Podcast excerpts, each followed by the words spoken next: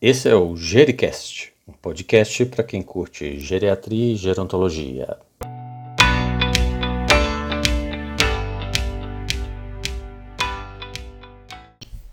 Olá pessoal, aqui quem fala é Estevão Vale, médico geriatra da Mais 60 Saúde. Esse é mais um novo podcast para o Gericast, nosso Gericast para quem curte geriatria e gerontologia.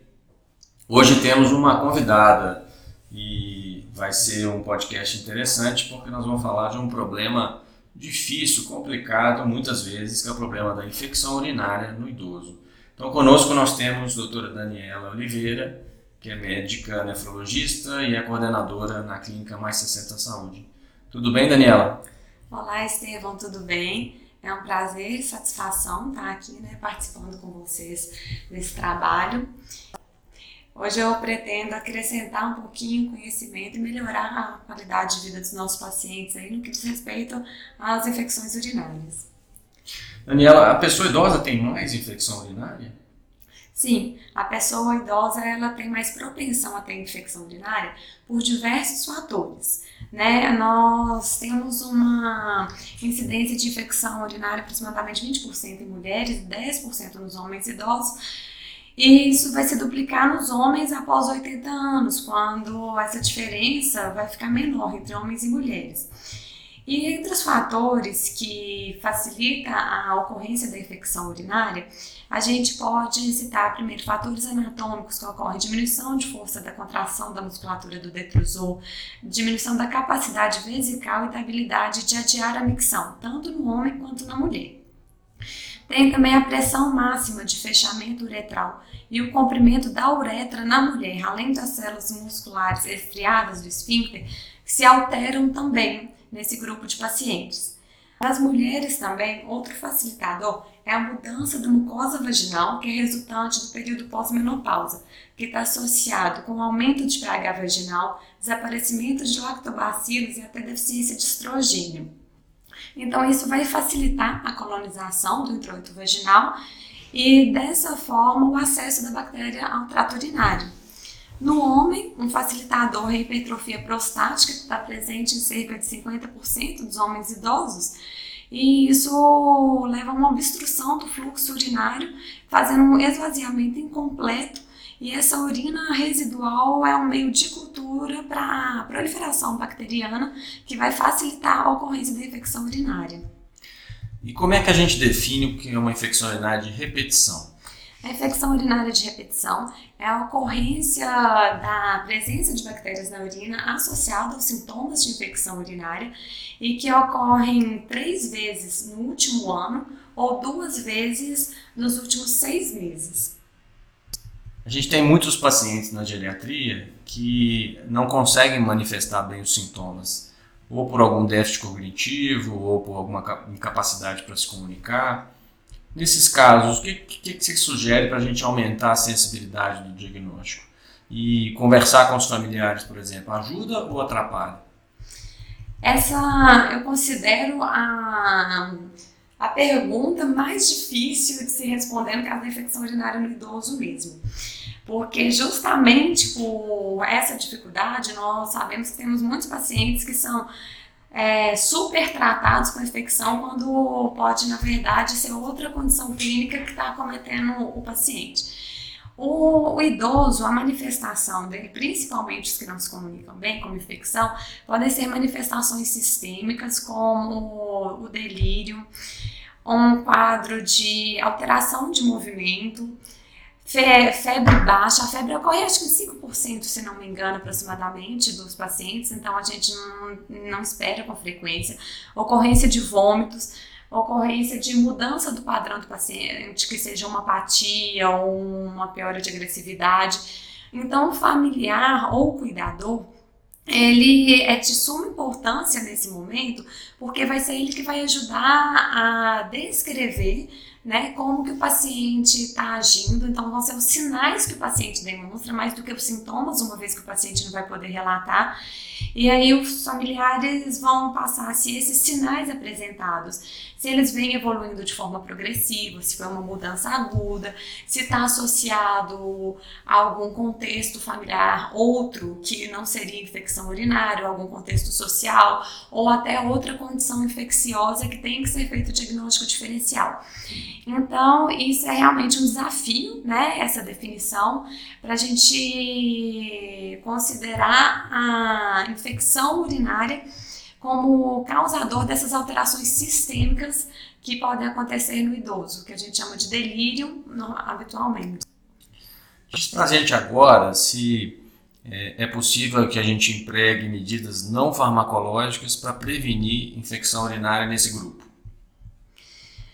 vai depender se o paciente, ele, a qual a condição do paciente com morbidade. Nós temos nesse grupo pacientes que são muito complexos, né, que usam fralda, sonda, tem alguma paresia, tetraparesia. Nesses pacientes, ah, as medidas elas vão estar associadas mais a alguns cuidados, como cuidado, modificar, cuidados de higiene, que, que seriam as fraldas, por exemplo a troca da fralda com mais frequência, né? A não manter o períneo sujo, ter a limpeza adequada. Na mulher, a limpeza do períneo ser sempre de frente para trás, para não carregar um patógeno para o introito da uretra.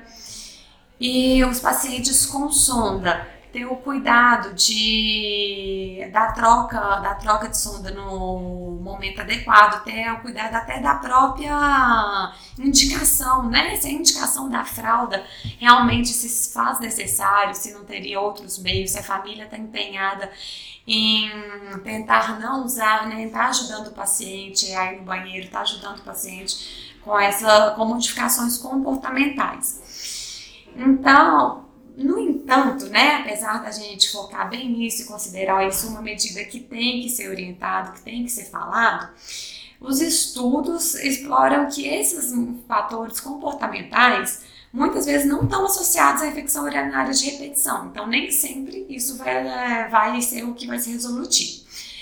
A gente ainda tem algumas evidências, ainda que baixas, para os pacientes que têm a possibilidade de usar, claro, para as mulheres, estrógeno vaginal, porque tem que ser uma decisão compartilhada né, com a família, com o paciente, quando ele é capaz de, respond é, de responder sobre os riscos associados a, ao uso desse estrógeno, e é o estrógeno vaginal, nunca o oral, né, sistêmico. E também a ocorrência de possíveis efeitos colaterais, né? sensibilidade mamária, sangramento vaginal, a incerteza da segurança endometrial com esse uso prolongado, mas ele tem alguma evidência científica de melhora e até, até experiência no consultório de melhora de pacientes também. Hoje nós está agora com uma evidência mais forte, temos usado profilaxia imunativa, é, o Urovaxon, que nós temos hoje, que são lisados da bactéria Escherichia coli e que tem sido suficientemente bem documentado e demonstrou ser mais eficaz que o placebo em ensaios randomizados e com perfil de segurança bom. Então, portanto, ele pode, deve ser recomendado como imunoprofilaxia, principalmente para o sexo feminino na infecção urinária de repetição. No sexo masculino, a eficácia não está bem estabelecida ainda para o uso dele. Já é muito, eu acho que vale a pena destacar, né? O cranberry, é, a demanose, que é o componente do cranberry, mas está em outros alimentos também. E ainda se vê um pouco, é, hoje se fala um pouco da instilação do vesical com ácido hialurônico. Nenhuma dessas três profilaxias, é, nem o probiótico, não tem força de recomendação ainda nós usamos em alguns casos, né, é, como uma associação quando não se vê que o paciente pode ter algum efeito colateral, como diabético, cranberry é doce, então acaba evitando, mas não tem nenhuma força de evidência que comprova o uso. Agora, vamos para a questão talvez mais polêmica, a questão do antibiótico, né?